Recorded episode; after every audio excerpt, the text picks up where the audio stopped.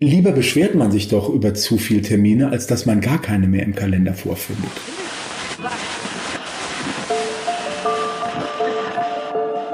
Herzlich willkommen zu Hansa Rauschen, dem Literaturpodcast des Hansa Verlages.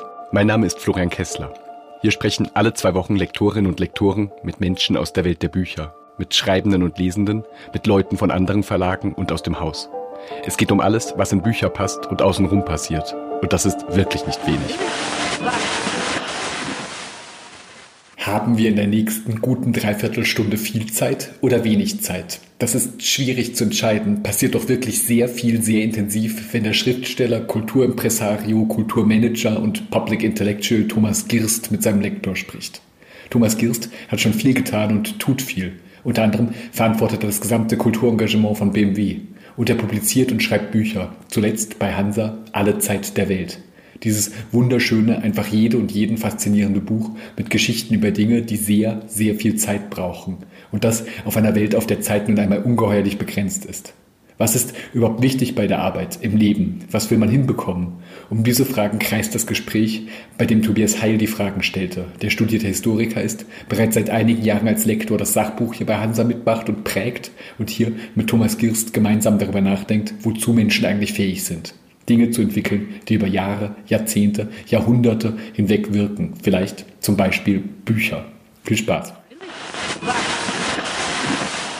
Hast du dein Handy ausgeschaltet?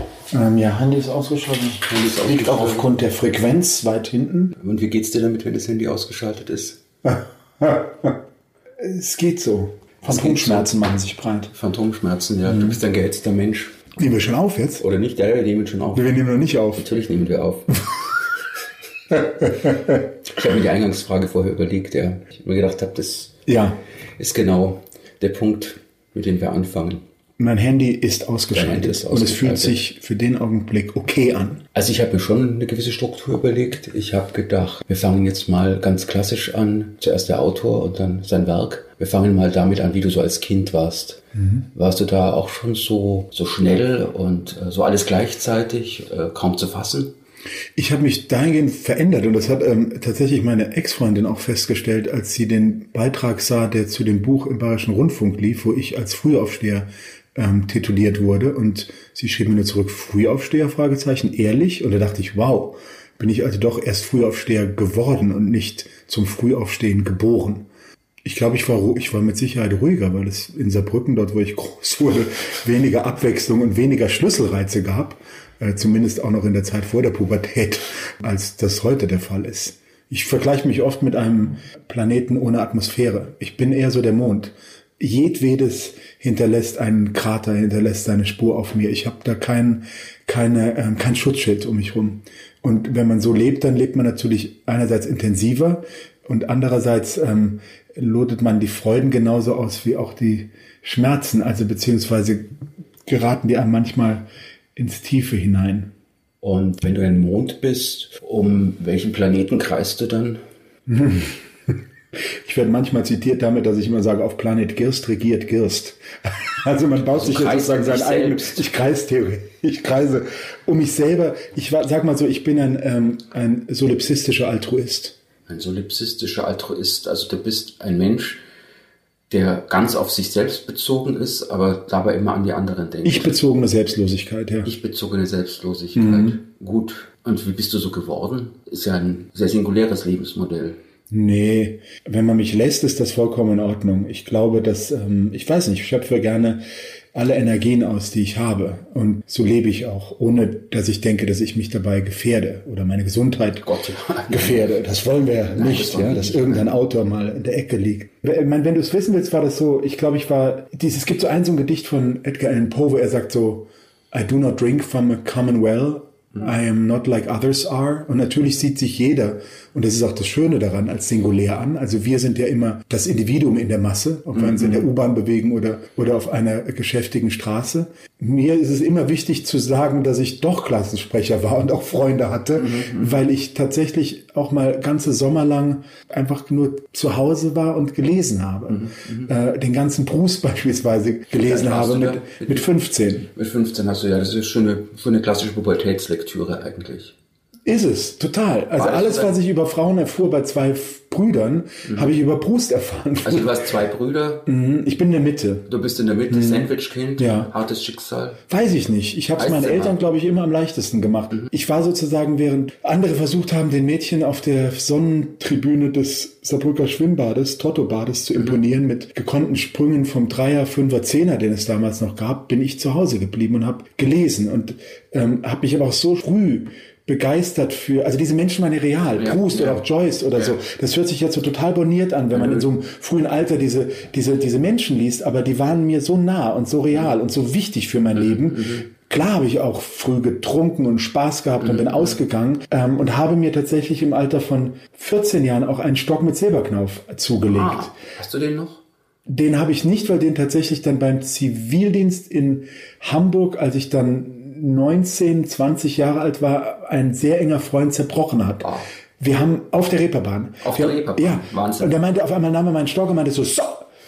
Und zerbrach den übers Knie und war genauso geschockt wie ich, weil wir nie dachten, dass dieser Stock, der inzwischen auch im Gegensatz zu seinem Besitzer mythische Dimensionen angenommen hatte, äh, äh, war das einfach so, dass das irgendwie dachte ich, okay, das ist jetzt auch der Punkt gewesen, Ja. dass der Stock mich nicht mehr begleitet. Ich bin aber ähm, sechs Jahre lang ohne den nicht aus dem Haus gegangen und das, der Stock verdankte sich meiner Neigung oder meiner Zuneigung, meiner Begeisterung, wie sie auch nie mehr danach so war für Salvador Dali. Das war so die Einstiegsdroge in die, in die Kunst. Und der lief natürlich rum mit seinem Bart und mit seinem Stock und ich lief rum mit dem Frack meines Großvaters. Du hast ja zwei Möglichkeiten, wenn du gegen deine Eltern rebellierst. Du ziehst dich besser an als sie oder schlechter wie die meisten. Ich reiß mir Löcher in Ja. T-Shirt und Hosen. Und so kam das mit dem Stock zustande. Und ich habe natürlich genossen, dass über mich gesprochen wurde in Saarbrücken, kleiner Ort, äh, ohne dass die Menschen wussten, wer ich war. Also diese Art von Zuwendung, Du warst der Dandy von Saarbrücken sozusagen. ich ließ mal irgendjemand an der Straßenkreuzung, es muss 1985 gewesen sein, und womöglich war sein Opel Manta sein, äh, an, an, äh, das Fenster herunter und rief nur so, Scheiß Popper! Und ich drehte mich so um und dachte, mit wem redet er gerade? Ich befürchte, er meinte mich. Ja, nun ist es ja bis heute vielleicht äh, dein Markenzeichen geblieben. Also muss den Leuten, die jetzt hier zuhören, muss man vielleicht sagen, es ist draußen irrsinnig heiß. Äh, aber Thomas Girst äh, sitzt weiterhin mit Hemd und Krawatte da. Er war so leger, sein Sakko abzulegen. Das habe ich getan, weil du ein kurzärmeliges Hemd trägst, sonst Ja. hätte ich nicht abgelegt. Aber es sieht gut aus. Diejenigen, danke, diejenigen. Ich greife das Thema nur auf für diejenigen, die diesen Podcast abonniert haben. Es ging ja in einer früheren Folge schon darum, äh, wie nachlässig Verlagsangestellte angezogen sind. Aber also wie gesagt, Thomas, Thomas. Girst hat uns immer äh, im Haus damit imponiert. Wir haben also auch oft danach noch gesprochen, äh, wie perfekt er angezogen war. Und jetzt habe ich also gelernt, äh, dass er das schon seit seiner Jugend kultiviert. Dann also raus aus Saarbrücken nach Hamburg. Wenn du mir noch eins erlaubst, Ja, zu- ja, zu dieser Kleidung. ja. Und wahrscheinlich werde ich auch mal ein ganzes Buch über, über ein, über ein, über Reviertücher schreiben Sehr oder so. schön. Das gibt, es Wir gibt so, drauf. so endlos, weil äh, die Menschen, Männer, ich werde ja jetzt mittlerweile für eine Servicekraft gehalten, weil selbst bei BMW Mhm. hat ja keine mehr Krawatte an. Aber ich sage dir mal eins, die jungen 20 bis 22, 25-Jährigen, die natürlich dann wieder anstinken wollen gegen das Establishment, Mhm. Und beim Establishment keine Krawatten mehr finden, die ziehen natürlich wieder welche an. Das heißt, ich bin auch wieder ahead of the curve Ja, ja. mit meiner Krawatte, die ich nie abgelegt Ja, habe. Aber ich weiß noch, dass wir irgendwann mal in Kochi Musiris, äh, wo wir seitens BMW die Biennale fördern, die alle zwei Jahre passiert im Südwesten Indiens, auch natürlich, da sind es dann tatsächlich 50 Grad Ja. im Schatten, mit Krawatte und Anzug rumgelaufen bin. Und dann meinten, da kamen so Leute vom Goethe-Institut auf mich zu, äh, die so meinten, Herr Girst, Herr Girst, die, also zieh, oder von der, von der Handelskammer ziehen Sie sich bloß um. Es hat aber bei mir auch etwas mit Wertschätzung zu tun, dass ich dann äh, mich nicht legerer kleide, nur weil es vielleicht die Temperaturen einfordern. Und die beredeten mich förmlich und, und, und, und kesselten mich ein und wollten einfach, dass ich meine Krawatte ablege. Und die waren natürlich selber indischer angezogen als die Inder, also mit Sari etc. etc. Ich erzähle das nur deshalb, weil am Folgetag saßen wir alle gemeinsam beim Frühstück und die lokale Presse hatte tatsächlich ein Foto gemacht, genau von dieser Szene, ähm, in der Berichterstattung über die Kochi Musiris Biennale. Ja. Und darunter stand nur ähm, als, als Bildlegende äh, Thomas Girst surrounded by local artists. Und das zeigte ich dann am Frühstück und sagte, deshalb ziehe ich mich nicht so an, ähm, wie ihr das vielleicht tut. Also es hat auch immer was, wenn man sich selber, glaube ich, treu bleibt und hat auch was, mit einem Gerüst zu tun haben, mit dem man sich jeden Tag wieder hochzieht. Beziehungsweise ist es natürlich auch eine Rüstung, ja, ja? ja. Ähm, äh, so, so wunderbar durch den Tag zu schreiten. Man will ja auch einfach andere damit erfreuen, dass man durch den Raum diffundiert. Und wenn einem das gelingt, indem man sich gut kleidet, finde ich das sehr schön. Das, sehr das unterscheidet die Mode vom Stil. Das ist sehr respektabel, ja. Du hast jetzt ein bisschen vorgegriffen für die wenigen Leute, die äh, vielleicht beim Namen Thomas Girst noch nicht genau wissen, hm. wer du bist. Es fiel also BMW, der Name BMW. Mhm. Du hast bei BMW äh, hast du eine etwas ungewöhnliche Stelle, du bist dort für die Kunstförderung zuständig, mhm. also hast nichts mit dem operativen Geschäft oder. Naja, wir zahlen alle ein auf das Kerngeschäft, auch mit dem Kulturengagement. Schon, ja, ja, aber ich meine ja, ja. Von, einer täglichen, also du tust nicht irgendwie Schrauben oder, oder, oder. Schade, oder, ja. Eigentlich schade, ja, okay, mhm. ja. Ähm, aber jetzt äh, gehen wir nochmal zurück. Ja. Also, also Hamburg, äh, dann also vielleicht davor noch, ich bin in Trier geboren und wir sind wahnsinnig oft umgezogen, weil mein Vater einfach Karriere machen wollte als Banker und äh, von Trier nach Ludwigshafen, nach Bitburg, nach Mainz, nach Saarbrücken innerhalb der ersten 13, 14 Jahre mhm. meines Lebens und dann von Saarbrücken eben noch ein Jahr Schuljahr in Amerika. Mhm. Davor war immer Versetzung sehr gefährdet, aber in Amerika wollte ich unbedingt den Schulabschluss machen. Ich ah, bin ja. nach der 11. Klasse dorthin mhm. und habe da dann wirklich auch Ambitionen dahingehend entwickelt, ähm, ein Ziel erreichen zu wollen. Ja. Und dieses Jahr in Amerika hat mich, glaube ich, total geprägt, weil das mhm. war eine Familie, die haben zum Spaß äh, Reifen im Wald verbrannt und äh, äh, ähm, alle haben Hasch geraucht und Härteres genommen und ich bin da so als 16-Jähriger reingeschlittert, mhm. hab mitbekommen, wie, wie, die Polizei da mehrmals ins Haus kam. Es gab äh, kaum Essen und riesen Wäscheberge im Keller. Es war keine Frau da. Der Mann war Machine Operator bei Chrysler. Mhm. Natürlich boten mir direkt Freunde aus der Klasse an, dass ich auch bei ihnen einziehen könnte. Aber das hätte dem alten Herrn das Herz gebrochen. Ja, Irgendwie ja. war das auch eine wahnsinnig wilde Zeit. Und ich glaube, das hat mich irgendwo auch extrem geprägt, ähm, weil ich da mit Dingen konfrontiert wurde, die, mit denen ich sonst nicht wohlbehüteter aufwachsend in Deutschland äh, konfrontiert worden wäre. Und dann äh, habe ich mich mit dem Freund, besagten Freund, der meinen ja, Stock ja. zerbrochen hat, ja. haben wir gedacht, wir müssen raus aus Saarbrücken, ja. lass uns doch nach Berlin gehen, größte Stadt Deutschlands. Wir in die größte Stadt Deutschlands. Und äh, die hatten aber damals noch keine Zivildienst. Plätze für ähm, äh, äh, Menschen aus Männer aus dem Rest der Republik, weil mhm. es war ja gerade die 1989 war ja gerade erst passiert. Ja, ja. Zuvor musste niemand Zivildienst ja, machen in Berlin, war ja ein anderer Status. Dann wurden die Stellen eingerichtet, zunächst mal nur für Westberliner oder für Berliner, so dass wir dann dachten, okay, dann gehen wir nach Hamburg. Und das war dann nicht nur die Stadt des Zivildienstes, ähm, sondern auch die Stadt des Studiums. Mhm. Genau. Und du hast dann, äh, was alles studiert? Kunstgeschichte, Germanistik und... Ähm, also Kunstgeschichte, Neue Deutsche Literatur und Amerikanistik. Und Amerikanistik, ja. Amerikanistik, mhm. ja. Was war das wichtigste Fach? Amerikanistik war das Hauptfach. Als Hauptfach. Ja, wobei ich Kunstgeschichte, ich habe immer so, bei dem Studium war das so, dass, also meine Eltern hatten beide nicht äh, studiert und mhm. konnten mir da auch nicht so helfen und waren ja, auch nicht ja. diejenigen, die die Zeit hatten, sich für Kunst und Literatur zu interessieren, in ihrem, in ihrem Wollen und Bemühen darum, äh, sich eine Karriere oder, oder einen Beruf aufzubauen im, in, der, in, der, in der ersten Generation nach dem, nach dem Zweiten Weltkrieg. Und ähm, ich dachte immer so, ah, ich interessiere mich so für Kunst, wie ich mich für Literatur mhm. interessiere. Mhm. Und jetzt muss ich mich entscheiden, bis ich dann merkte, hey, es ist nicht ein Entweder-Oder, sondern es ist ein sowohl als auch. Mhm. Du kannst Kunst und Literatur ja, studieren. Ja. Und dieses sowohl als auch ist letztlich etwas, was mich immer noch vom Ansatz her extrem mhm. Prägt. Ich bin zwar zehn Jahre lang Messdiener gewesen und ah. auch katholisch äh, äh, sehr versiert, mhm. ähm, zumindest über einen langen Zeitraum hinweg, immer noch der Gestalt, dass ich niemals aus der katholischen Kirche austreten könnte, selbst wenn ich weiß, was da für ein Schindluder getrieben mhm. wird. Aber ich bin tatsächlich mal, es ist keine drei Jahre her zum Grab von Kierkegaard gefahren, mhm. äh, auf dem protestantischen Friedhof nach Kopenhagen ja. und habe ihm war ein bisschen pietätlos, aber tatsächlich den Mittelfinger gezeigt und oh. mich dabei fotografieren lassen, weil ich dachte so, take that Kierkegaard. Mhm. Mein Leben ist nicht entweder oder, also ja, ja. Äh, Tagebuch eines Verführers einerseits und kalvinistische Bestimmung andererseits, sondern es ist ein, es ist nicht entweder oder, ja, sondern es ist ein sowohl alles, als auch. Alles zusammen. Genau.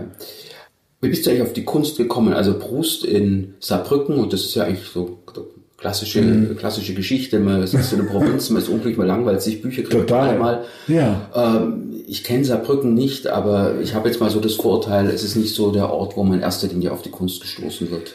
Nee, aber weißt du, es langt ja. Also wenn du jetzt, klar, jetzt ist ähm, München gerade groß genug, wenn es darum geht, Ausstellungen zu sehen und vollends einzutauchen in das, was einen interessiert. Aber wenn du heranwächst, dann langt natürlich auch die saarländische Galerie. Ja. Dann langt auch die äh, Galerienszene dort mhm. aus vier Galerien, die ja.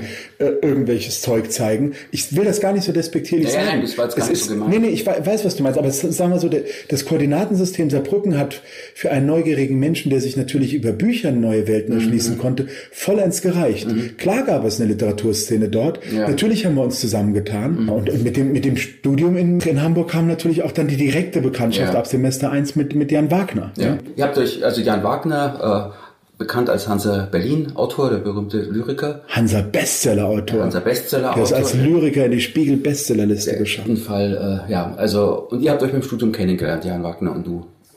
Genau, und ich hatte da tatsächlich so viel zu Saarbrücken ähm, schon eine lose Platzsammlung mhm.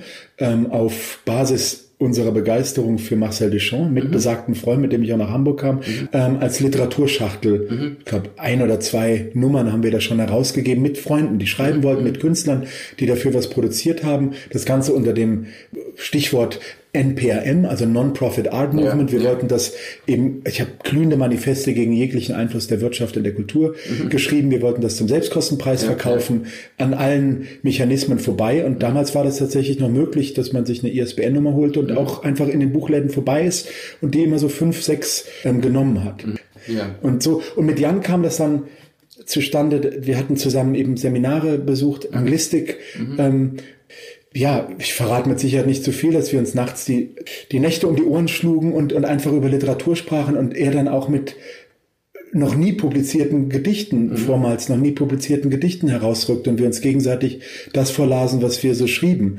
Und, äh, und ich sagte dann, komm, also dann publizier doch in der Schachtel, die wir ja, da herausgeben. Ja.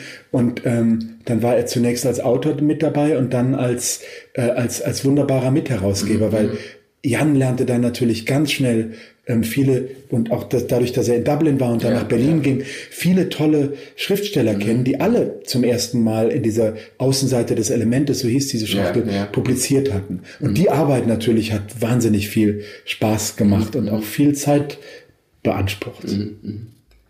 Äh, dann also Studienabschluss in Hamburg. Ja. Oder? Ja. Über erst ein DAD-Stipendium in, in New York University. Ja. Und dann machte ich sozusagen auf der halben Pobacke meinen Magister mhm. berufsbegleitend mhm. Äh, in, ähm, in, in Hamburg. Mhm. Weil als ich, wenn, wenn man als junger Mann, also mit Anfang Mitte 20, die Chance hat, nach New York City zu kommen, auch noch an der NYU zu studieren, ja. das Stipendium war natürlich nach einem Jahr vorbei, ja, aber ich wollte natürlich dort bleiben. Ja, logisch, logisch. Und habe dann auch direkt einen Job gefunden an der Galerie, mhm. äh, an der Upper East Side. Angefangen habe ich dann sehr viel fürs deutsche Feuilleton zu mhm. schreiben, dann auch als Korrespondent der Taz und auch mhm. für FAZ, SZ Magazin etc. Ähm, viel geschrieben, weil ich natürlich eh in der Kunst dort unterwegs war und glücklich dort auch über ein Arbeitsstipendium, das sich direkt an mein Studium dort anschloss, ähm, zu bleiben, mhm. ohne den Magister in Hamburg abgeschlossen zu haben, mhm. was ich dann machte, indem ich Professoren bekniete, dass sie mir doch bitte noch die Scheine geben mögen für Hausarbeiten, die ich dann noch schreiben würde, für Seminare, die fünf, sechs Jahre zurücklagen. Und so ging das dann. Also irgendwie war das sehr lieb. Ich glaube, heute ist das unmöglich. Wie lange warst du dann in New York? Acht Jahre. Acht Jahre. Mhm. 1995 bis 2003. Bis 2003. Mhm. Und dann zurück nach Deutschland? Genau.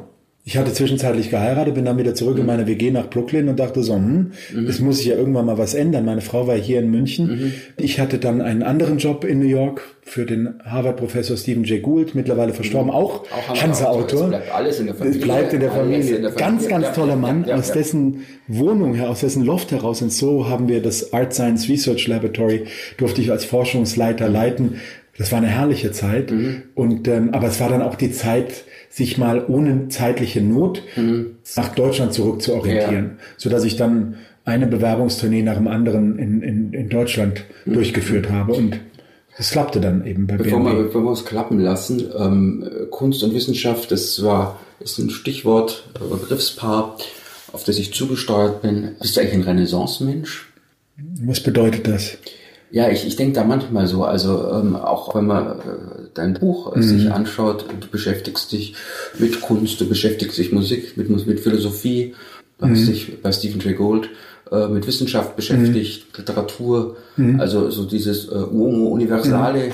ist das schwebt mir das irgendwie vor oder hat sich Nee, das null, so nee. ergeben? Nee, ich glaube eher so, ich glaube so, äh, ähm, Jack of all trades, Master of nothing, sagt man Ah, immer so. okay. Universaldilettant, ähm, ja. Also genau, Universaldilettant. Heute bezeichne ich mich ja gerne als Klobetrottel, Mhm. weil ich durch, durch die Arbeit so viel unterwegs sein muss. Aber, aber der, ähm, nee, ich habe, glaube ich, auch entweder schreibe, habe ich das im Buch geschrieben oder woanders, dass die, dass so dieser letzte, wie wird er noch genannt bei Musil, ist das der Arnheim, so der letzte Universalgelehrte, Ja, den es noch geben kann, äh, bevor sich sozusagen ja auch die Bereiche der Physik so derartig untereinander aufsplitten, dass man selbst in einer Disziplin kaum noch miteinander reden Ja, kann. ja. Ich glaube sehr fest daran, äh, und das, das ist auch etwas, was ich meinen Kindern weitergeben möchte, dass man in einer Sache wirklich Meister sein muss. Da muss man tief gegraben, fundiertes Wissen haben. Und von dort aus kann man sich diffundierend in alle Richtungen bewegen. Das ist bei mir mit Sicherheit Marcel Duchamp, der sozusagen ja auch am Nullpunkt des Koordinatensystems dessen ruht,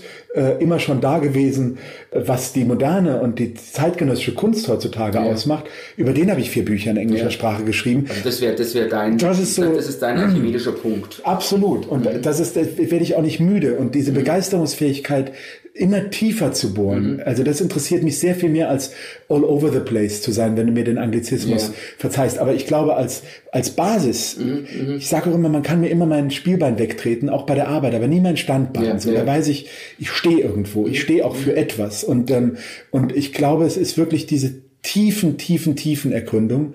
Mir wurde erst letztlich auch bei Stephen Jay Gould gelehrt, dass man auch mal eine Fußnote sein lassen kann. Dass, dass niemand anderes weiß außer einem selber, dass vielleicht hier noch etwas fehlen könnte, dass man Dinge gehen lässt, dass man, dass man sich davon verabschiedet und die genug wissenschaftlich fundiert trotzdem sind. Ich glaube aber, dass das ähm, als Charakterzug und manchmal, wenn ich äh, faul an einem Sonnentag herumliege, denke ich so, ja, Girst, das behauptest du auch immer nur und trägst das wie eine Monstranz vor dir her, aber das als Charakterzug dennoch immer prägend sein sollte, diese Neugier und diese Unersättlichkeit im Wissen, im Wissen wollen, ähm, die mich dann auch tatsächlich für das Buch immer weitergeführt hat. Auch so ein Kapitel, ich meine, es ist, es sind ja jeweils nur fünf Seiten, aber Ja. Mathematik Ja. bin ich eine totale Flasche da drin. Ähm, gleichwohl hatte ich mal ähm, ähm, bei einem Mathematiklehrer, der, der- mich nicht nur als Flasche gesehen hat, sondern auch wusste, okay, in Deutsch bin ich vielleicht gut, aber ich habe dem auch mal eine Mathematikarbeit zurückgegeben, wo ich einfach nur schrieb, nichts ist so elend wie der Mann, der alles will und der nichts kann. Ich glaube, das ist von Goethe. Ja. Und dann schrieb er nur darunter, wer immer strebend sich bemüht, den können wir erlösen. Das ist souverän. Ähm, Das 0-0 ist souverän. ungenügend 6. Und dann lächelt man sich halt an und wusste, okay, ich bin eine totale Niete, aber wir begegnen uns auf Augenhöhe oder du mir. Ähm, dafür musst du dich weit bücken. Ja, ja. Aber ähm, was ich damit sagen will, ist, man wächst ja an seinen Herausforderungen und Ja. Aufgaben. Und klar, man hat ja mittlerweile, es geht ja ums Netzwerk. Es Ja. geht ja nicht darum, dass man etwas nicht weiß, sondern dass man weiß, wie man fragen kann, wenn man etwas nicht weiß. Und da war ich eben dankbar über den Austausch mit Menschen aus der Mathematik, über eigene Recherchen, dass ich Mhm. mir zumindest zugetraut habe, ein, ein Kapitel, das mich auch wirklich fasziniert hat, gerade weil ich so wenig davon verstehe, Mhm. ja. über Mathematik so zu schreiben, dass auch Mathematiker denken, ja, hat Hand und Fuß. Und das traue ich mir mittlerweile zu. Das war aber nicht immer so. Wir kommen auf das Buch äh, natürlich auch noch zu sprechen. Jetzt sind wir 2003 äh, in München. Oh, Blindbewerbung. Ja, Blindbewerbung bei, bei, bei BMW. BMW. Und seitdem dort. Ja, seitdem dort. Es hat mir noch nie jemand einen besseren Job angeboten. Und ich hätte nie gedacht, dass ich, dass ich so lange in einer Stadt bleibe, weil ich ja doch auch immer eine, nicht eine gewisse, nicht Rastlosigkeit, aber doch so lange auch ähm, äh, immer wieder umgezogen bin als Kind und auch in New York die acht Jahre, auch innerhalb der Stadt natürlich Ja. umgezogen, dass ich jetzt sozusagen seit, nicht als Schande, aber fast, ich, mir ist mir fast peinlich zu sagen, dass ich seit 16 Jahren in München nunmehr lebe, eine Stadt, die mir echt gut abgeht, die mir aber auch dadurch erträglich ist, dass man natürlich immer wieder oder ich vielmehr dahin zurückkehre, weil ich eben so viel unterwegs bin. Gut, meine drei Kinder sind jetzt dort, meine Frau lehrt mittlerweile in Nürnberg als Professorin an der Akademie. Es ist eine gute Homebase, wobei ich Ja. immer wenn in der Kunstwelt wird immer gefragt, Thomas, where are you based? Und es hört sich immer so an, als wäre man auf irgendeiner Raumstation Ja. unterwegs, weil keiner mehr fragt. Und ich sage dann immer nur, I live somewhere. Ich lebe in München und ähm, und äh, und ich lebe gerne dort. Äh, gleichwohl ist natürlich die Stadt lädt dazu ein, ähm, gerade wenn man natürlich auf der Stadt ein gewisses Niveau erreicht hat, ich glaube, von unten gesehen ist die Stadt wirklich, kann auch sehr grausam sein. Aber dieser, und wir sind wieder bei dem Wort, das ich eingangs für mich benutzte, aber der selbstreferenzielle Solipsismus, ich versuche ja. das immer in Formeln zu fassen, ist das, was mich oftmals an München stört, mhm. für mich aber erträglich ist dadurch, dass ich eben die Hälfte der Zeit auch unterwegs bin. Ähm, aber was die Stadt, und man muss ja nicht, immer nur jeden Abend am Kulturleben teilhaben, aber wenn man abends im Bett liegt und liest, egal was, und weiß, da ist gerade eine Oper, da ist gerade eine Lesung, mhm. da ist gerade ein Theater, eine Theateraufführung, ein klassisches Konzert. Das ist so herrlich. Mhm. Das Wissen darum, wie viel drumherum passiert, ähm, dass ich echt gerne in München in dieser kulturell so reichhaltigen Stadt unterwegs bin.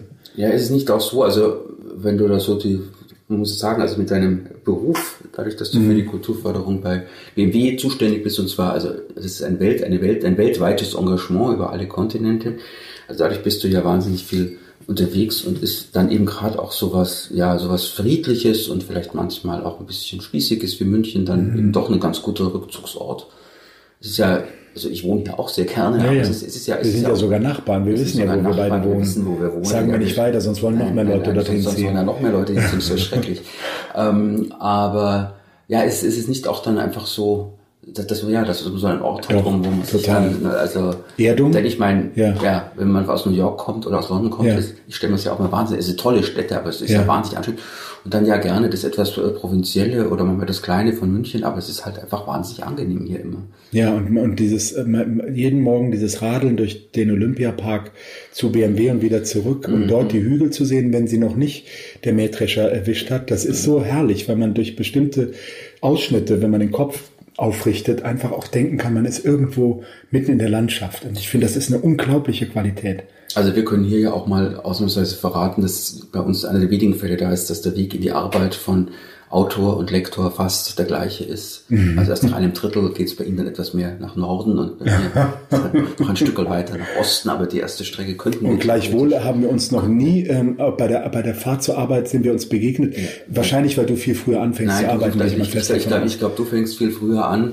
Äh, und damit äh, kommen wir, nähern wir uns jetzt immer mehr dem Buch. Äh, du bist ja also äh, ein, ein, ein Mensch, der äh, ja wahrscheinlich deutlich mehr arbeitet als ich zum Beispiel und der ähm, ja eben dauernd unterwegs ist. Es gibt Leute, die behaupten, man könnte dich auch zur gleichen Zeit an zwei verschiedenen Orten sehen. Das ist mir auch schon äh, berichtet worden. Und ähm, ist es ist es selbst gewählt, dieser ja überfüllte Terminkalender und äh, diese, diese Eilen von einem Termin zum anderen oder ist es etwas, äh, was aus äußerlichen Zwängen kommt, weil eben diese, diese Aufgabe bei BMW, die ist, die du da eben hast. Und ähm, ja, jetzt würdest du es eigentlich viel lieber viel ruhiger angehen.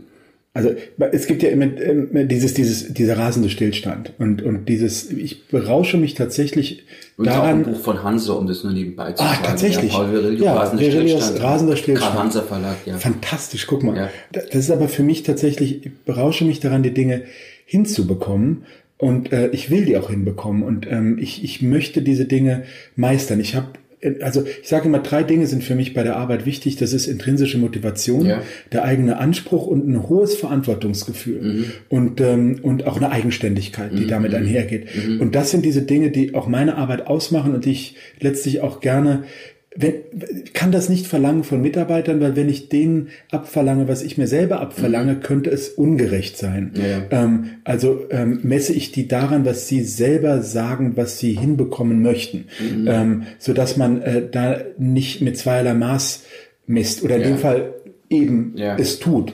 Ähm, mir ist aber da diese ein Kapitel im Buch geht ja auch über den Begriff der Sprezzatura. Mhm. Und der ist mir tatsächlich ein, ein nicht erreichtes Ideal. Castigliones Hofkunst, 16. Kannst Jahrhundert. Mal kurz für ja. die Leute, die nicht so ganz sattelfest sind im italienischen Sprezzatura, was ist das? Sprezzatura, glaube ich, also im, im, ich wollte gerade genau das ausführen mit, mit also Cast, von Cast, wie er von Castiglione erwähnt wird im 16. Jahrhundert, ist ein Begriff. Ich glaube, im Italienischen ist tatsächlich die Wortwurzel etwas, bedeutet irgendetwas Negatives, aber mhm. Sprezzatura in dem, in der Bedeutung, wie es ähm, Castiglione salonfähig gemacht hat, dieses Wort, bedeutet, dass man eigentlich im Auge des Sturms den anderen nicht wissen lässt, wie viel man tut. Ja. Und ich finde, da, da haben wir es auch wieder mit Haltung zu tun, mhm. auch mit, mit eigener Wertschätzung. Und mhm. ich finde, es geht nie jemandem was an, in den ähm, Maschinenraum der Arbeit ja. von einem selber schauen ja. sollen. Es ist oft so, dass Menschen in Interviews immer erzählen, wie viel sie arbeiten, wie wenig sie schlafen. Das finde ich, also mich würde das beschämen, mhm. so, mhm. so darüber zu sprechen. Vielmehr geht es doch darum, im Moment präsent zu sein, ja. dem anderen das Gefühl zu geben, nicht woanders zu sein. Das mag sich dann zwar in kleine Zeiteinheiten aufteilen, die man jeweils da und präsent ist, aber ähm, und auch dieses dieses Motto Kill them with kindness, also dass man eben mhm. nie diese Hitzfleckigkeit oder diese Schnappatmung ja, ja. Ähm, an sich äh, durchexerzieren muss und dem anderen gegenüber, auch wenn man gestresst ist, versucht, höflich ja. zu bleiben. Natürlich hat ein guter Freund mal gesagt, nichts ist leichter äh, als Workaholic zu sein, wenn man eine Familie zu Hause hat. Ja. Und irgendwas geht natürlich immer auf Kosten von ja, irgendetwas anderem. Aber es geht um dieses Meistern und ähm, mhm. Lieber beschwert man sich doch über zu viel Termine, als dass man gar keine mehr im Kalender vorfindet. Obwohl ich, also das war nicht bei dir, wir kennen uns jetzt zwei Jahre, glaube ich, oder? Mhm. Zwei Jahre dürfen es jetzt sein. Mhm. Und ich habe dann früher erfahren, dass du wahnsinnig viele Termine hast und diese Termine auch sehr ungünstig so über den ganzen Globus immer äh, mhm. verstreut sind. Also das ist mir früher aufgefallen, man hört dich da nie klagen. Diese Haltung ist tatsächlich, äh, die lebst du tatsächlich aus. Äh, das ist lieb, weil das, das, das, das man kann das von sich selber behaupten. Die, die, die viel, viel, ja. viel ja, ruhiger oder was leben und die einem dauernd in den Ohren liegen. Ist ja manchmal nicht auch jammern, ist auch manchmal so ein bisschen so, wie man früher mal Quartett gespielt hat, so wer hat die höhere Anzahl. Ja, es ist ja oft so, dass wenn man so, ah, ich schreibe dir gerade aus dem Taxi von New York oder Grüße aus Miami. Ja, ja. Und ich habe irgendwie vor zehn Jahren aufgehört zu schreiben Grüße aus. Und auch eine Abwesenheitsnotiz ja. beim Job habe ich nicht mehr, also weil mhm. ich denke so, es geht keinem was an. also es muss keiner wissen, wo ich gerade bin. Und ich berausche mich auch nicht daran, sondern ich tue dort, wo ich bin, meine Arbeit. Und mhm. wenn das heißt, dass man in, in, in Shanghai, in Venedig und in, äh, in LA innerhalb von ja. einer Woche ist, dann ist das halt so. Ja, ja. ja, Was macht man denn die meiste Zeit? Die meiste Zeit sitzt man im Flug, im Flieger. Und da kann man dann auch Bücher schreiben wie alle Zeit der Welt. Gut, also jetzt ist es lässt sich, es lässt sich langsam nicht mehr vermeiden. Wir sind jetzt bei Minute 34.2. Also es geht um das Buch. Dieses Buch heißt äh, Alle Zeit der Welt.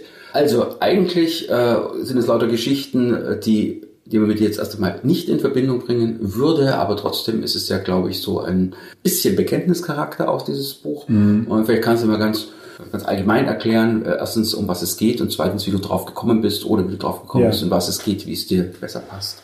Also vielleicht zweierlei. Das eine ist ein, ist ein, ist ein Comic, vom, also vom New Yorker von vor 20 Jahren, den ich mal irgendwann sah, äh, in dem sich zwei Planeten treffen. Mhm. Der eine sagt, äh, der eine ist Erde und der Planet, der nicht Erde ist, fragt Erde, was ist denn los mit dir? Du siehst so krank aus. Und Erde sagt, ich habe Homo sapiens. Und der andere Planet sagt, macht nichts, geht vorüber. Ja.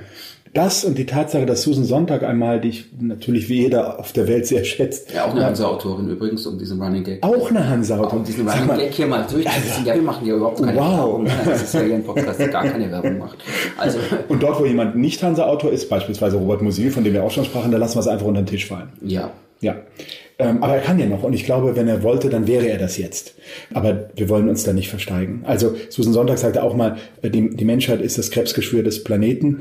Und ähm, ich dachte so, hey, also klar, in einer Zeit, in der wir uns immer mehr gehetzt fühlen und die, die, die über die Qualität immer weniger zu verfügen scheinen, wirklich auch ähm, über längere Zeiträume etwas zu schaffen, in der wir immer abgelenkt sind, monetarisiert abgelenkt ja, sind. Das ja. Geschäftsmodell der Big Five des Silicon Valley beruht ja auf unserer Ablenkung. Und ähm, wollte ich doch dem entgegensetzen, nicht als neues Dogma, nicht im Sinne der Entschleunigung oder des Digital Detox, mhm. sondern im Sinne des Aufzeigens der Schönheit dessen, wozu Menschen auf diesem Planeten fähig ja. sind, vis-à-vis -vis einer sich immer breiter machen. Und wir spüren das doch alle, ob das sich im Nationalismus, ob sich das in Xenophobie, ob sich das äh, in der Umwelt und wie wir damit umgehen ähm, äh, darstellt, spüren wir alle, dass sich die Hässlichkeit eben sehr schnell ausbreitet. Ja. Und da ging es mir darum, auch als Familienvater letztlich einmal aufzuzeigen, dass Menschen in der Lage sind, auch Schönes über Jahrzehnte, Jahrhunderte, Jahrtausende hinweg zu schaffen. Und, ähm, und mir war es wichtig, eben ihr alle äh, Kontinente abzudecken, mhm. ähm, auch viele Disziplinen, nicht nur die Literatur und die Kunst, aus der ich komme, sondern tatsächlich dann auch Mathematik, mhm. Biologie, Wissenschaften, mhm. ähm, da zu schauen, was braucht denn lange Zeit? Und äh, das war eben, das war das Wichtige für mich, das entsprechend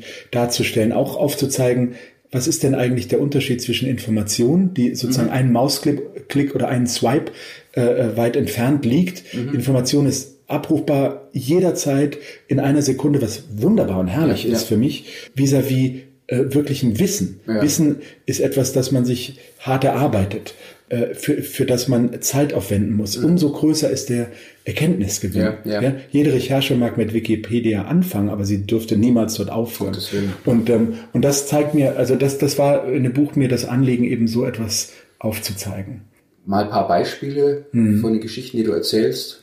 Also immer gerne erzählt und auch anschaulich ist natürlich das Beispiel des Briefträgers äh, Ferdinand Cheval, mhm. der ähm, äh, mit Ende des 19. Jahrhunderts äh, auf einem seiner Botengänge, und das waren damals, ist er 20 Kilometer am Tag mhm. gelaufen, um in Audrive in der Mitte Frankreichs eben seine Weiler zu versorgen, ich glaube drei kleine Orte mit der Post zu versorgen, ähm, über einen Stein stolperte, den er dann aus dem Boden nahm und auf einmal in diesem Stein alles sah, Flora, Fauna, mythologische Wesen und den einfach mitnahm und ihn in seinem Gemüsegarten am Ufer der Galore ablegte. Mhm, mhm. Und ab diesem Zeitpunkt, mit den 20 Kilometern, die er jeden Tag lief, dann auch mit Hilfe eines Schubkarrens, den er sich bastelte und zusammenschusterte, nahm er immer kleine Steinchen, Muscheln etc., hob er alles mögliche Kieselsteine ja. auf und schaffte die an seinen Gemüsegarten und 33 Jahre später steht in diesem Gemüsegarten ein 20 Meter langer, 14 Meter hoher, dann als Palais Ideal bezeichneter Palast, mhm. der sich, er war ja kein Architekt, ja, aber ja. der sich sozusagen äh, speist aus den visuellen Reizen, die Cheval natürlich durch das Austragen der Post, die Fotografie in Postkarten äh, etc. ihren Niederschlag finden und in Zeitschriften sieht man zum ersten Mal Fotografien von Gebäuden, Moscheen, äh, Hindu-Tempeln etc., die ja. er natürlich auch durch das Austragen der Post sieht und die dann einfließen in seine Architektur, in seine fantastische Architektur dessen, was den Palais Ideal ausmacht. Ja. Und zu sehen, dass ein einzelner Mann, ja. indem er 43-jährig einen Stein hochhebt, in der Lage ist, ohne Architekt jemals ja. gewesen zu sein, einen Palast baut, den heute 200.000 Menschen im Jahr besuchen ja. als Pilgerstätte, fand ich das phänomenal. Mhm. Und diese Geschichten wollte ich eben erzählen. Mhm. Vieles davon ließ mich natürlich dorthin fahren. Mhm. Äh, vieles davon ließ mich Gespräche mit denen ja. führen, die besser Bescheid wissen. Und andere Dinge ähm, lagen mir natürlich so nah, ein Kapitel über Duchamp, ein Kapitel über Proust. Klar. Das schüttelte man sich natürlich aus dem, ja, aus dem Handgelenk. Ja leider. Ne? Also wir haben uns vorhin drüber unterhalten, du Proust, also ich hätte ja noch Musil gern gehabt, aber Musi kommt aber zumindest drin vor. Er wenn kommt das vor, ja, ja, hätte. aber es, es wäre ja. natürlich der Mann ohne Eigenschaften, das wäre es schon noch, aber wir können die Sache ja vielleicht noch prolongieren, noch mit einem Supplementband oder mit einem zweiten Band. Nein, Musil, Musil, absolut, du hast, du hast vollkommen dann, recht. Dann, dann, mir war die Literatur noch nicht mehr ganz so präsent. Ja, ich schätze jetzt mal, da haben wir uns eigentlich nie drüber unterhalten, kommt mir gerade. Die, die Idee müsste eigentlich schon älter sein, denn so aus dem Ärmel schüttet man ja nicht 28 so unterschiedliche Dinge wie den Palais des Briefträgers, es waren so, es waren so genau. Ich musste für das zunächst, ähm, und ich hoffe, das ist keine Enttäuschung für Hans, aber hatte ich mich bemüht, wie für alle anderen Bücher auch, das zunächst mal in englischer Sprache zu ja. schreiben und hatte auch das Kapitel über den, äh, über den Cheval, über den ja. Briefträger in englischer Sprache geschrieben und hatte das dann bei den Verlagen gepitcht, bei denen ich ja schon unter Vertrag mhm. stand, mhm. weil ich ja bislang meine ganzen Sachbücher in englischer Sprache ja, geschrieben hatte. Hat mich dann aber tatsächlich umso mehr, also das ist, umso mehr gefreut. Und ich erinnere mich gerne an das, an das Gespräch mit dir und, und Jo Ländle, ähm, dass, dass ihr dann äh, tatsächlich euch dieses Buches angenommen habt. Weil ich mag das immer, wenn ich ein Buch pitche und dann auch gerade bei euch komme ich ja so nackt daher. Ich habe ja meine Deformation. Nein, du, du, hattest auch, du hattest auch damals einen, mein Anzug an. Wenn ich, wenn ich einen Dreiteiler, ich kann mich nicht teilen, aber das war sicher Anzug und Krawatte. Das war das erste Mal, wie du dann weg warst, wo wir gestaunt haben. Mein Gott, ist der gut angezogen. Also nackt daher ja. meinte ich tatsächlich nur, ähm, dass ich meine Deformation professionell ist natürlich, dass jeder von mir was will, weil ich für BMW ja. Kulturengagements ja, ja. Äh, eingehe und, und, und das betreibe. Und, ähm, und jeder natürlich sein Sprüchlein mir gegenüber aufsagt. Wenn ich aber bei einem Verlag bin, der nie was von mir wollen würde als BMW-Vertreter, nee. von dem ich aber was will, umgekehrt, tut mir das fast in so einem kathartischen Sinne gut, mhm. hier mhm. zu sehen, wie weit komme ich denn damit. Und, äh, und da fand ich sehr schön, dass die Bekenntnis eurerseits für das Buch da war. Weil ab einem bestimmten Zeitpunkt, weil du fragtest, wie viele Kapitel haben denn schon gestanden? Natürlich. Nein, ich meine jetzt einfach mal auch Themen, ja. was, was du an Themen schon hattest. Das Schreiben ja. ist ja das Nächste, aber ich denke jetzt mal einfach so mhm. zu sammeln, wenn man jetzt hergeht äh, und sagen würde, ja, Also ich glaube, ich hatte so, so, so zehn Kapitel mir mhm. überlegt, darüber schreiben zu wollen. Ja, ja. Einfach Dinge, seitdem man weiß, wenn man ein, ein, bestimmtes Thema interessiert, dann liest man natürlich auch Zeitungen, liest man ja, Aufsätze, liest man Literatur, ganz, geht ganz anders durch die Welt, liest man alles anders, im Sinne dessen, wie kann man das gegebenenfalls nutzbar machen. Und dann äh, haben natürlich auch direkt, ihr hattet ja auch direkt Ideen, wo vielleicht noch ein Kapitel äh, draus gemacht werden kann. Und ab dem Zeitpunkt, und ich brauche dann immer diesen Push auch seitens des des, des Vertrages mit dem Verlag, dass ich dann sage, okay, jetzt wird's ernst und dann, dann fängt man natürlich auch an, an sein Netzwerk, an sein ja. weltweites Netzwerk zu gehen und zu sagen, hier sag mal, was gibt's denn da in der Mathematik mhm. und so weiter. Und es fällt einem ja dann auch vieles zu, so dass man sich dann auch irgendwann, und das ist immer die größte Kunst, sich dann auch zu beschränken mhm. wiederum. Ja, ja, ja, Und das ist immer mein, und darüber bitte ich ja dann auch um Entschuldigung in der in dem Vorwort. Ich habe doch einen gewissen Mitteilungsdrang, so ein raumgreifendes Sendungsbewusstsein, das mir manchmal dahingehend im Weg steht, dass ich denke, okay, vielleicht wäre es besser jetzt nicht noch diese Referenz mit einzubringen in dieses in dieses äh, in dieses Kapitel. Aber da war ich letztlich auch immer deiner Lektüre dankbar. Wobei äh, Mitteilungsdrang würde ich jetzt aus äh, zweijähriger Freundschaft, Bekanntschaft sagen, auf jeden Fall.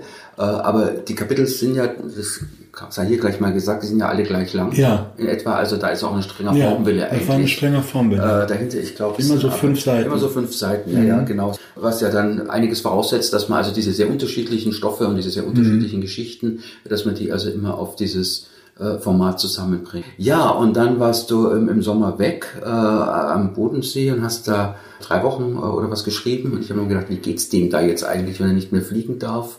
Ach so, und wenn er jetzt da die ganze Zeit da am Bodensee am Ufer äh, sitzt und schreibt. Ich glaube, es geht allen so, dass man unter Druck natürlich am besten schreibt, ja. Also, also das war, du warst unter Druck am Bodensee. Ich brauchte, ich hatte tatsächlich, ich meine, ich habe ja auch später abgeliefert, als das ja, vertraglich vorgesehen war, aber ich denke mir, das geht euch bei 90 Prozent der Autoren nee, nee, hoffentlich so. Nee, das sind 95. 87. Ja, das denke ich mir. Also 86, 5. Ich weiß natürlich, dass diese Deadlines sozusagen willkürlich gesetzt sind. Mhm. Was soll man denn machen? Soll man, soll man kommen, soll, kommt jemand mit der Peitsche und peitscht einen zu Hause aus oder das stellt sich neben den Schreibtisch und sagt, so, jetzt wird aber noch eine halbe Seite bewerkstelligt. Ähm, nee, ich hatte tatsächlich, um, um, so ein, um so einen Start zu haben, das war, ähm, äh, habe ich wirklich innerhalb von einer Woche fünf Kapitel geschrieben. Oh, das war beim Januar des Jahres. Ja, genau. Und dann habe ich über Monate nichts geschrieben, ja. aber dann natürlich gesammelt und nachgedacht. Mhm, mhm, mhm. aber es ist mir doch gelungen, in diesem vollen Terminkalender das Buch doch in einem Jahr, in einem mhm, guten Jahr ja. auch dann oder weniger ähm, zu schreiben. Ja, man hält das Buch in der Hand und denkt dann immer so, mein Gott, wann hast du das alles eigentlich noch hinbekommen? Aber ich lege auch wirklich gerne Zeugnis von mir ab und ich bin glaube ich, weniger von mir vereinnahmt als vor zehn Jahren. Ich kenne meine Rolle. Mhm. Weißt du, ich lasse mich nicht mürbe machen, dadurch, dass ich weiß, ich werde nie ein Proust oder ein Joyce sein. Das ist ja mhm. vermessen allein ja. schon, das in einem, in einem Satz zu sagen. Wir ja. reden ja hier auch von einem Sachbuch, aber ich weiß darum, dass ich eigentlich gerne Mittler bin. Mhm. Und dass, ähm, wenn sich dadurch Menschen durch das Buch über das Kapitel von Proust oder Joyce oder Duchamp anfangen, dafür dann zu interessieren, also den zu lesen, dann ja. muss ich sagen, dann habe ich was erreicht. Mhm. Ich bin, mhm. ich sehe mich in so einer, in so einer Mittlerrolle und, ja. und da fühle ich mich eigentlich wohl. Also das wäre jetzt auch wieder vermessen, aber da ich ja Messdiener war, ist das eher so ja. Johannes der Täufer, wo alle Leute dachten, oh, ähm, du bist doch der äh, so, derjenige. Ich meine, okay, Johannes der Täufer ist natürlich auch eine hohe Fallhöhe für mich, aber was ich meine, der hat ja immer gesagt, wahrlich, ich sage ja. euch, es wird jemand kommen, so ja, und hat auf jemand anderen verwiesen. Also mhm. ich bin, ich weiß um meine um meine Rolle hier auf diesem Planeten und wäre aber auch fahrlässig, die nicht nutzbar zu machen, weil ich auch weiß, auch begeisterungsfähig zu sein. Und das ist mir gleichzeitig beim Wahren eines hohen Anspruches auch wichtig, diese Begeisterungsfähigkeit auch in ein, in ein Feld hineinzutragen, schreibend, dass man auch gerne als Unterhaltung oder als mhm. spannend bezeichnen ja, ja. kann. Das ist für mich eher ein Ritterschlag, ja, denn eine Kritik. Könntest du dir das vorstellen? Also wir haben ja vorhin über den Universaldilettanten gesprochen, also doch nicht, also statt dem Humor Universale der Renaissancezeit siehst du dich eher als Universaldilettant, äh, mhm. wenn es nicht um Marcel Duchamp geht. Mhm. Könntest du dir tatsächlich vorstellen, mal fünf, sieben, zehn Jahre nur an einer Sache zu sitzen? So wie das ja in den Geschichten, die du da erzählst, andere Leute tun. Tobias, wenn ich ganz ehrlich bin, ist es letztlich so, dass dieses Buch auch nur ein Platzhalter ist oder etwas, das ich zwischen das schiebe, was ich eigentlich machen muss mhm. und, äh, ähm, und, und mich damit beschäftige, um mich noch nicht mit dem zu beschäftigen, was ich machen möchte. Ich habe letztlich seit meinem 16. Lebensjahr mittlerweile, wenn ich es wiegen würde, mit Sicherheit 10 Kilogramm Notizen für den ungeschriebenen Roman, der natürlich so lange der Jahrhundertroman mhm. bleibt, solange er ungeschrieben ist. Ja. Manche Leute sagen auch, Kirst, du lebst deinen Roman, den du nie mhm. schreibst. Mhm. Aber auch in dieser Gründung dieser Literaturschachtel, ja, wo dann ja. Jan einsprang, habe ich auch Fiktion drin publiziert. Mhm. Ähm, das ist letztlich das. Und da weiß ich aber, das zerbirst mir mein derzeitiges Leben. Mhm. Dieses Buch ist dann aber auch das letzte oder die letzten als Entschuldigung, das andere Buch nicht zu schreiben. Und auch heute, ich habe letztlich sehr viel Zeit damit verbracht auf dem Fahrrad, ist es schon ein Sehnsuchts- und ein Fluchtort im Hirn. Es bedarf auch eines Ortswechsels. Das wäre immer der Luberon in Frankreich, mhm, mhm. dort sogar Lacoste, wo ich mir sozusagen als Immobilien, als Real Estate Porn äh, mir immer anschaue, was es da eigentlich noch zu kaufen gibt ja, an Häusern ja. aus dem 18. Jahrhundert für sehr viel weniger Geld als alles, was man in München für eine Einfamilien, äh, Einzimmerwohnung zahlen mhm. würde. Dorthin muss ich. Und das werde ich schreiben wollen müssen, weil dafür bin ich auf diesem Planeten, egal was dabei rumkommt. Und selbst wenn Hansa sagt, nee, tut, tut mir leid, das Buch, lieber Thomas, werden wir nicht publizieren. Da haben wir ja noch ein bisschen. Aber das Buch kommt. Und vielleicht gibt es noch ein paar andere Ausweichbücher, die wir mhm. vorher zusammen machen können. Es gibt äh, auch auf www.hansa-literaturverlage.de zu sehen eine Fotografie von Martis berühmten Fotografen Martin Eder äh, von dir, der dich in einem äh, Stillleben zeigt, mhm. äh, eine eine, eine, eine Vanitas-Darstellung. Es gibt Kolleginnen hier im Haus, das darf ich dir jetzt mal verraten, die haben das relativ groß ausgedruckt und haben das in ihrem Büro hängen. Wie bist du zu diesem Motiv gekommen und äh, erkennst du dich in diesem Motiv wieder? Ich bin als Kulturschaffender in einem weltweit tätigen Unternehmen unterwegs seit 15 Jahren. Ich weiß, dass es bei der Aufmerksamkeit Ökonomie oder der Attention Competition da draußen nicht nur um den Inhalt geht, sondern auch um das Key Visual, um das Key Moving Image, mhm. um die Vermarktung, um die Verpackung etc.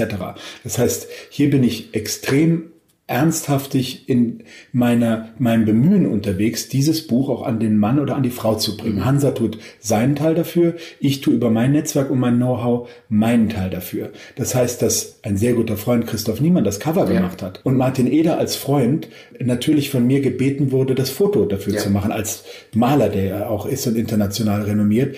Mir war es wichtig, aber auch diese, diese Ernsthaftigkeit, des Autorenfotos, ja. über die ich mich letztlich seit 30 Jahren aufrege. Oh Gott. Nee, also wenn ich immer so denke, so, so diese, diese harten Männer, die dann trotzdem weitwund gucken müssen und der eine streichelt noch den Hund und der andere in der Natur und der andere mit verwirrtem Haar am Schreibtisch. Das kotzt mich, sorry, so dermaßen an, weil es ist ja doch Selbstdarstellung. Mhm. Und es ist ja doch, und ich dachte immer so, wenn es irgendwann mal den Roman schreibe, dann werde ich Freunde bitten, sich für mich ablichten zu lassen, weil ich will damit so ein Verwirr- und Versteckspiel spielen, zumindest eine andere Ebene reinschieben. Und keiner hat das für mich bislang besser gelöst, bis natürlich das Bild von Martin kam, mhm.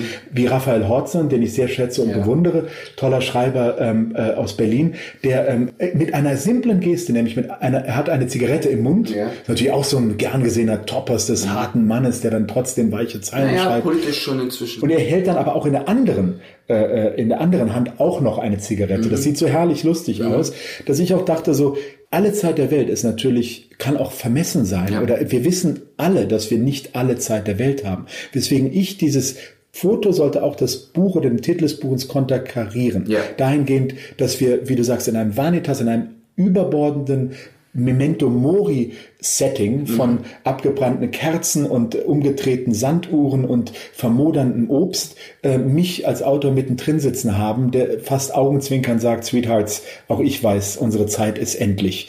Ähm, sodass das dann in einen direkten Bezug und Kontrast tritt zu dem Buch selber. Und ich glaube, das ist uns dahingehend auch gelungen, weil es klar war, dass das Bild natürlich auch von Martin Eder, auch in seiner Opulenz, ja. in, seiner, in seiner unglaublichen Farbigkeit etwas ist, äh, worauf man auch aufmerksam wird. Ja. Schön. Gibt es noch etwas, was du der Welt... Ja, darf ich eine Sache sagen? Ja, bitte. Auch wenn ich damit so ein bisschen auf auf den, äh, auf, ich weiß nicht, ob das ein Holzweg ist oder so, aber ich rede natürlich auch mit meiner Patentante darüber, der ich sozusagen mein Interesse für die Kunst zu verdanken habe, weil sie ähm, ähm, Bände von äh, Salvador Dali in Köln in ihrer Wohnung hatte, auf die ich dann aufmerksam wurde, als ich sie besuchte als, als kleiner Junge, die mich auch auf Reisen eingeladen hat, in den Jemen, in den, in den Oman, in den Iran, der ich also viel verdanke. Die war Grundschullehrerin und sagt dann immer so, Thomas, also dein Name-Dropping, ja jetzt in diesem Alle Zeit der Welt. Und darüber habe ich mir natürlich Gedanken gemacht. Mhm. Und da dachte ich nur so Name-Dropping, weil irgendwie äh, kam mir das nie so vor. Und natürlich kommen wahnsinnig viele Zitate in dem Buch vor, nicht zu viele, hoffe ich, und werden auch viele Menschen genannt. Und ich dachte dann, ich wollte das aber für mich klären. So bedarf es für mich der Namen, um sozusagen selber bestehen zu können. Ja.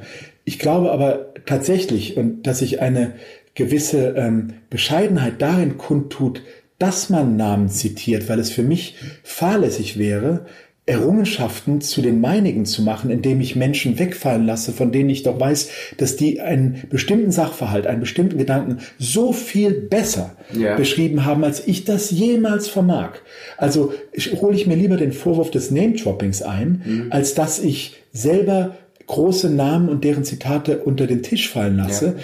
Ich finde, in dem Fall ist Name-Dropping etwas, das sich kleiner macht, beziehungsweise nicht kleiner macht, aber um sein eigenes kleines Ich im Rahmen dieser Giganten, auf deren Schultern wir alle stehen, zu behaupten versucht. Ein wunderbares Schlusswort. Vielen Dank. Das war es für heute mit dem Podcast Hansa Rauschen. Das waren viele Worte für viele interessante Dinge. Bis zur nächsten Folge und danke fürs Zuhören.